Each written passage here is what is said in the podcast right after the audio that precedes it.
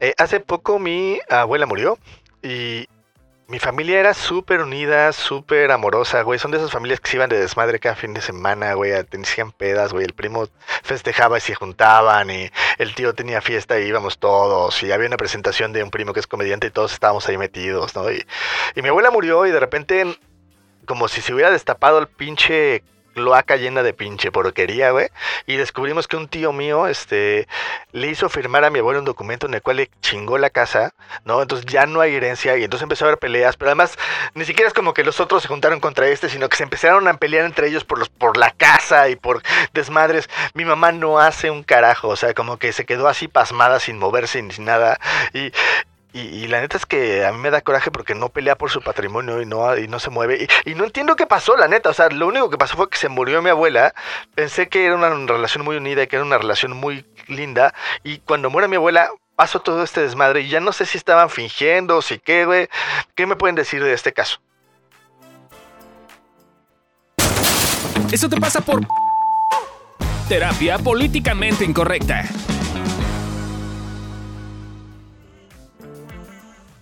Yo te puedo decir que del Rey León aprendí que la familia se pelea por los terrenos. Están dispuestos a matarse por los terrenos. Ese terrenito así, mira, hasta donde llega la luz. Eso todo es nuestro. Y ya no, se lo y ya no, se lo chingó el Tescar. Le hizo firmar el documento al. creo, creo que hay varios puntos aquí, ¿no? Primero, estas historias de caricatura yo nunca me las compro. Ajá. No, o sea, el tío ese gandallón ya había dado muestras de que era gandalla y había una familia unida porque estaban decidiendo darle bola y no hacer nada. ¿no? Y seguramente se evitaban el conflicto mucho, ¿no? Y entonces seguramente el tío ya había hecho varias gandalleces que le habían pasado y dijo, pues ¿por qué no? Me chingo la casa.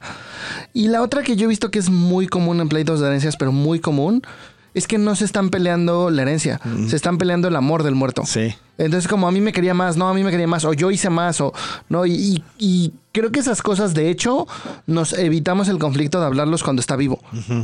No, es, eh, yo, yo tengo varios pacientes que de repente se invierten las cosas y por las del destino les tienen que empezar a dar dinero a sus papás. Y entonces es el momento de hablar y decir, oye, pa, pues sí te voy a dar dinero, pero pues mis hermanos no están mochando. Entonces, pues la casa me la dejas a mí, güey. ¿No? O sea, te la compro por adelantado si lo quieres ver así, pero porque si no al rato, usualmente de hecho lo que pasa en las familias es que el que puede dar es porque le exigieron más y entonces no está en el testamento. Y entonces hay una super frustración porque le dejaron menos cuando él sí estuvo dando. Sí, porque dejaron menos porque pues él sí puede, güey, ¿no? Pues los otros no pueden, pobrecitos. Entonces creo que es otra plática súper incómoda que no se tiene, pero hay que tenerla también entre hermanos. O, sea, como creo que es importante como ahí el tema de decir, este, yo como con mis hermanos de alguna forma, eh, estoy haciendo este, este acuerdo con mi mamá, como decirles, oigan, yo tengo este acuerdo con mi mamá, quiero que esté claro, porque cuando mi mamá se muera, güey, sí quiero que no sea una sorpresa para ustedes, güey, porque si no, sí se toma como una culerada por no avisar, más que nada, ¿no? Eh, sobre todo si tienes la información, pues creo que es importante compartirla. Una cosa que decía Hellinger de este tipo de cosas, Hellinger es el de constelaciones familiares, a los que no saben, el que inventó las constelaciones familiares, él decía, güey, o sea, no estoy 100% de acuerdo con él, pero porque era muy dogmático, pero en muchos casos aplica. Eh, él decía que la herencia muchas veces lo que pasa es que si tú quieres estar bien con tus hermanos, necesitas, uno, sí tomar la herencia que te dejaron, pero dos, ver cómo se puede repartir de manera equilibrada. Y justo ese es el tema. O sea, el tema es, oye, güey, tú estuviste, ¿no? Y, me remito un poco al, caso de, mis, de, mi, de mi papá y mis tíos, güey, ¿no? O sea, mi tía, güey, es una mujer que se quedó quedando mis abuelos toda la vida, güey. Toda la vida, ¿no? Y entonces, claramente, cuando mi abuela se murió, güey, vendieron la casa y compraron un departamento que está en nombre de ella. Y si se muere, queda en nombre de los hermanos otra vez. Porque es una ayuda por todos los años que dio. Y, y había la claridad de, güey, tú estuviste aquí chingándole, güey tú quédate con esto. Y eso es una cosa equilibrada, es una cosa que ninguno de ellos resintió, justo porque estaba hablado, justo porque estaba visto, justo porque tienen ese tipo de relación. Eh, si existen ese tipo de relaciones como que de la nada de repente se rompen, ya había fricciones desde antes. O sea... Fricciones estaban evitando. Ajá. Y llegó como el Oye Express, las de antes viejitas que no soltaban la presión y explotó. Eso fue lo que pasó. Justo. Y pasa en todas las relaciones. Se ¿eh? pasa en relaciones entre familiares, pasa en relaciones de pareja, pasa en relaciones de amigos. Curiosamente, lo que hacemos ahí, como le encanta a Milker la frase de lo que hacemos para evitar las cosas. Ajá. Uno suele encontrar su destino en el camino que toma para evitarlo. Justo pasa eso, que es como una una fantasía catastrófica autocumplida, ¿no? Que yo quiero evitar que mi relación con alguien se rompa. ¿no? Entonces vamos a ponerlo en términos de amistad. No, güey, es que mi cuate es bien gandalla, güey, y de repente nunca me devuelve dinero, güey, pero yo no quiero hablar de ese tema, güey, porque yo soy un, yo soy de bigger person, yo soy una mejor persona, güey, y entonces yo no voy a hablar de eso, yo, pero claramente me resiento. Y entonces no pasa una, no pasa dos, pasa diez veces, pasa cincuenta veces.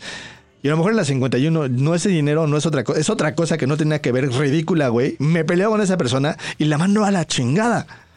Y entonces ahí es cuando a veces decimos, fuera de contexto, pues qué exagerado, güey. O sea, nada más soy cabrón, no porque bla, güey. No, güey, hay una historia detrás. Hay una historia detrás donde esa persona estuvo aguantándose durante mucho tiempo y no habló. Y por evitar perder a la persona, acabó perdiéndola. Entonces, yo sí creo que eso te pasa por no hablar o eso te pasa por cobarde. O y por fingir que no había pedos por quedar bien, güey. Y, creo que aquí es bien importante como si queremos realmente crear relaciones significativas en nuestra vida, a lo mejor no quieres, si no quieres, no hay ningún pedo, no hagas esto, güey, no, no, es una obligación, pero si quieres crear una relación significativa en tu vida, sí necesitas meterte a los conflictos, güey, sí necesitas entrarle a esas cosas que no nos gustan y que no son cómodas y que no son padres, que todos vivimos eh, y que de alguna forma sí se sienten ojetes porque creemos que se van a romper las relaciones. Sí, y yo te diría también, por la parte que decías de tu mamá no pelea por tu herencia, por su herencia, pues si no pelea, no pelea, es su pedo. Y si ahí ya estás viendo tú que a, a, ti no te va a tocar porque tu mamá no está peleando, pues mejor ponte a trabajar y ponte a hacer tu propio patrimonio. Claro, y eso es otra cosa que decía Hellinger. Las herencias son un regalo, güey, y se los dan a quien quieren, güey. O sea, es los papás deciden y no tienen nada que ver con el amor. Y a veces lo que pasa es que nos estamos peleando, peleando el, los pedacitos de amor de la mamá, de papá, de lo que sea, güey, porque creemos que si nos quedamos con la casa nos amaba más y no es cierto, güey. Hay que hacer una distinción y diferenciar, decir, no tiene nada que ver con el amor, güey. Tiene que ver con y, una visión que tenía tu papá, güey, tenía tu mamá de, de a quién le correspondía qué, según cómo los veía. Y a veces no es que los amara más, sino porque los veía más pendejos. Entonces no sé. Generalmente. no sé si es, no sé si es un regalo, güey, o es un. Ay, tú porque estás bien estúpido, güey, toma, güey, ¿no? entonces aguas, porque la interpretación de cómo lo hizo tu papá no lo sabemos, es un regalo, pero sí es importante que notes que no tiene nada que ver con el amor que les tenía.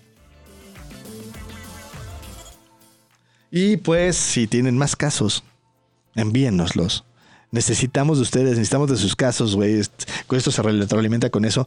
También si no estás de acuerdo con algo que decimos, dínoslo. Si estás de acuerdo también, dínoslo. Si tienes un caso similar, compártelo. Vaya, hazte presente. Estate aquí. Nota y dinos y platícanos, porque aunque tú creas que no es importante lo que tienes que decir, sí, sí es importante y estamos aquí para escucharlo. Y pues nos veremos pronto en Eso de Pasaport, en su versión te decimos por qué te pasan las cosas. Gracias.